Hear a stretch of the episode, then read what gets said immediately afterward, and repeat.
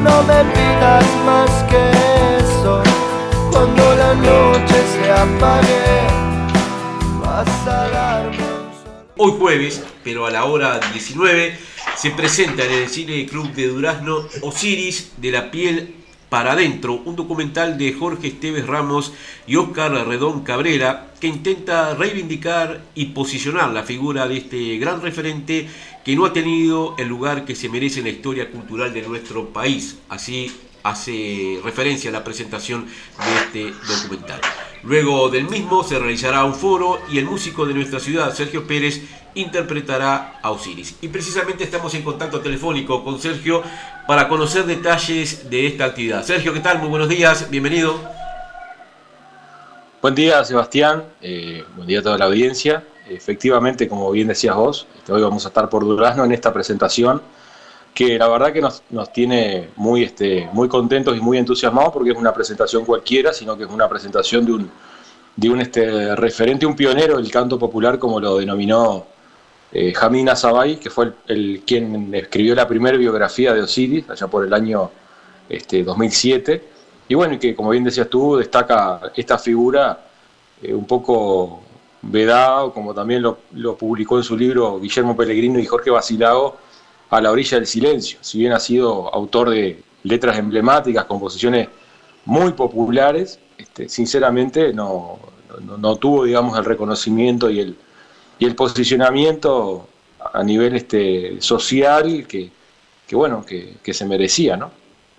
Sergio, tu vinculación con esta actividad eh, tiene que ver puntualmente porque sos eh, intérprete de, muchas de las obras de, de Osiris Rodríguez. Sí, yo en realidad hace muchos años que, que, digamos, desde siempre fue un gran admirador de su obra. De hecho, las primeras partituras, algo que nunca fue fácil conseguir, para, para entrarle a su obra, digamos, de manera fiel, eh, las tengo gracias a, Héctor Numa Moraes, que, que, él grabó en el año 2000 un, disco que se llama Numa Canta Osiris para el sello Ayuita. Y, eh, en ese año, el año siguiente, yo fui a, Durazno al festival de todo el Uruguay Canta en Durazno a representar a Soriano.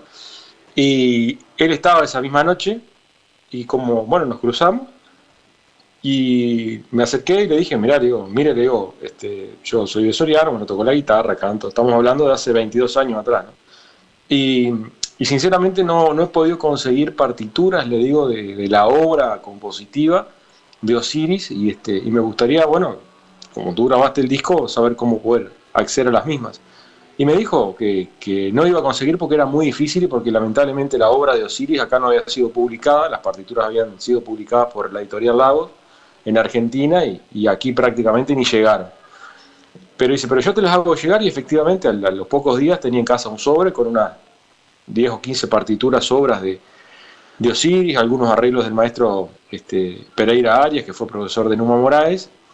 Después este, actualmente con algunas clases que tengo con mi actual profesor de guitarra Domingo Alvarenga, este, también recibe algunas otras, y Oscar Redón Cabrera, que es este, digamos uno de los productores de este documental, ha escrito dos libros y está por escribir un tercer libro de, obras para guitarra, obras para guitarra y canto, y otras obras para guitarra y canto que está próximo a salir, con lo cual, bueno, los que no teníamos esa chance, ahora tenemos este, para empacharnos, como se dice, para poder estudiarlo en profundidad.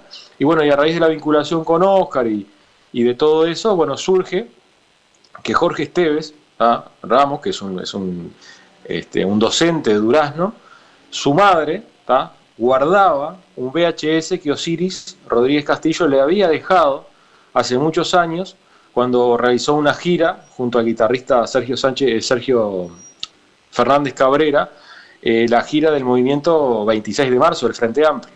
Cuando él llega a Durazno, en el marco de esa gira, eh, se, va a visitar a, la madre de, Jorge Esteves y le deja ese video, mirá, te traigo esto, que fue un video que, grabé en España cuando Osiris este, estuvo en España.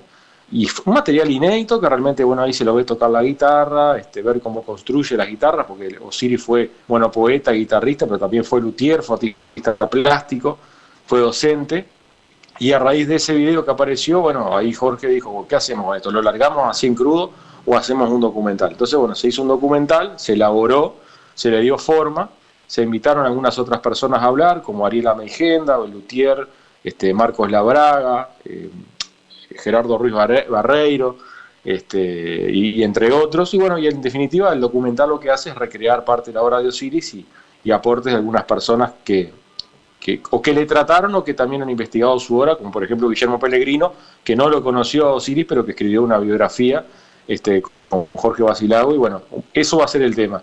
El documental, un breve foro, y después en un caso que nos, que nos invitaron a nosotros a participar, un repertorio que incluye unas 10 obras de Osiris en guitarra y canto basados en, el, en las partituras del libro de, de Oscar Redón Cabrera. Sergio, la presentación de este documental habla de que Osiris no ha tenido el lugar que se merece en la historia cultural de nuestro país. ¿Y ¿Cuál es el porqué a esa consideración? Y bueno, es una buena, es una buena pregunta que según a, quien le puedas consultar te dirá los motivos. lo, cierto es que Osiris Rodríguez Castillo tenía una personalidad muy, muy particular, muy especial. Él era muy celoso de su obra.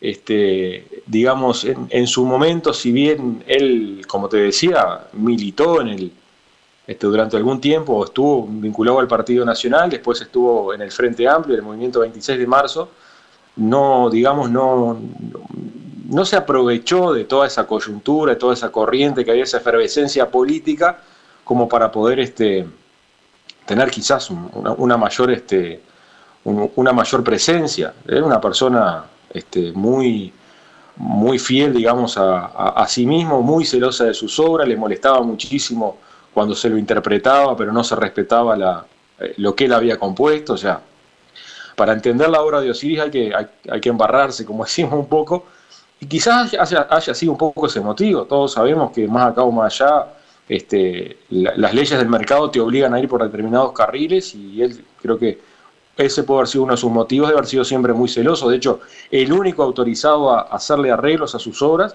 era Eduardo Falú, o sea, para que tengas una idea del, nivel de, de, lo que estamos hablando en la República Argentina. Y ahora como que está resurgiendo, porque en el 25 se van a cumplir 100 años del nacimiento de Osiris Rodríguez Castillo, y estamos haciendo algunas gestiones con algunos grupos de, allegados de que el Día del Patrimonio del 25 lleve el, nombre de Osiris Rodríguez Castillo. Pero respecto a tu pregunta, y puede haber sido ese, puede haber sido celos, pudieron haber sido muchísimos motivos, digamos, este, que, que, quizás hayan llevado a que él no hubiera tenido ese protagonismo tan importante. Pero como sucedió eso, hoy por hoy este, hay una letra que, que de una obra que se llama Tiempo Adentro que dice, quiero una copla que ruede cuando ya no ruede yo. Y creo que eso es un poco el motivo. La obra, si bien él ya hace unos cuantos años que falleció, su obra está prácticamente virgen desde el punto de vista de la interpretación fiel. Y creo que ahora estamos apareciendo algunas personas que le queremos dar un impulso de rescate y de reivindicación a lo que fue su, su, su, gran obra, ¿no? que buena parte se basó bueno, en, los paisajes del río Xi, donde él se radicó desde muy niño, y en, y en distintas partes. En la, película El baño del Papa, por ejemplo, la canción Camino de los Quileros que aparece, es su obra. Este, entonces como que hay, digamos, mucho, hay mucha presencia en, determinados lugares. El cielo de los Tupamaros, por ejemplo, que es una obra muy linda que habla de los, del 1811, siempre vigente, sobre todo en estos años este, que nos estamos acercando a, hechos patrióticos de, gran relevancia. La Galponera, por ejemplo, que es una obra muy famosa, que la cantaba bueno, el Pepe Guerra y hasta algún grupo de cumbia, este, también, o sea, es, de su autoría. O sea que él, su, sus obras eh, eh, están presentes. Quizás su figura, este, digamos, ha sido la que estaba un poquito este, relegada, pero bueno, con este documental y con algunas otras actividades, porque la idea es esa, se, va, se presentó en el Festival de la Guitarra de Maldonado, este documental, se estrenó en Canal 5, hoy se estrena en Durazno y ya están habiendo propuestas de diferentes del país para hacer una gira y este, con el documental y poder acompañar también con la guitarra. O sea que creo que va a tener una muy buena repercusión, Sebastián. Eh, como intérprete de, las obras de Osiris, eh, Sergio, ¿cuál es, eh, consideras tú, el legado central que él ha dejado a la música popular uruguaya?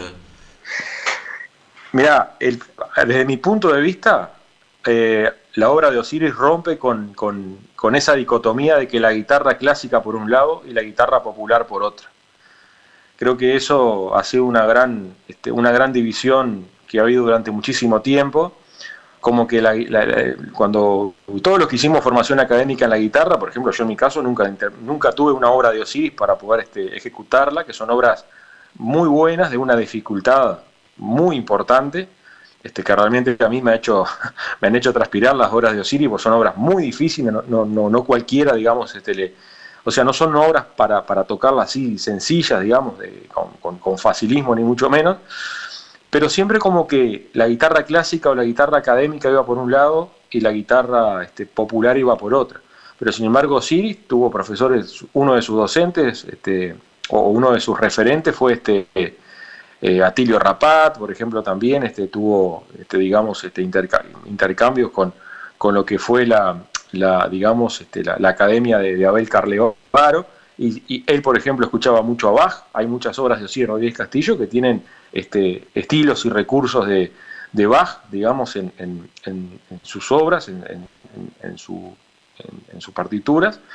Y creo que lo más este, contundente, la, demostración más contundente fue el hecho de que este año en el noveno Festival Internacional de la Guitarra, que se realizó en Maldonado, que tuvo guitarristas de varias partes del mundo, eh, ahí se presentó el estreno del documental de Osiris. Entonces estamos hablando de un músico popular, de un referente del canto popular de nuestro país, que se amalgama con lo que es el, círculo guitarrístico, académico, quizás de, otras, visto siempre como que iban por dos caminos distintos. Y eso creo que es lo más importante de poder haber este, eh, reunido o amalgamado ambas corrientes este, en una misma línea. Creo que por ahí pasa la obra más, más importante o el legado más importante de Osiris. Ni que hablar de la poesía.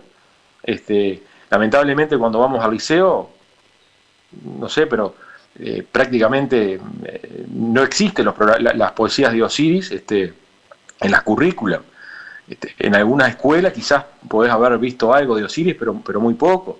O sea que eh, lamentablemente la cultura y la educación de este país a Osiris le ha pasado por el costado y esa es una de las cosas muy injustas. Recién en un liceo de, de Durazno nos decía este Jorge Esteves que hay una directora que se propuso este, de que tratar de que se incluya las obras de Osiris Rodríguez Castillos en los programas de educación, cosa que sería este, muy importante.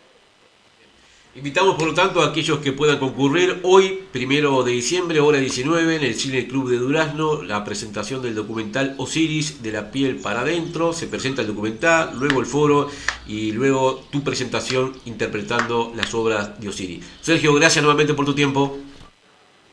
No, gracias Sebastián y saludos a la audiencia. Sé que te vas a las nueve.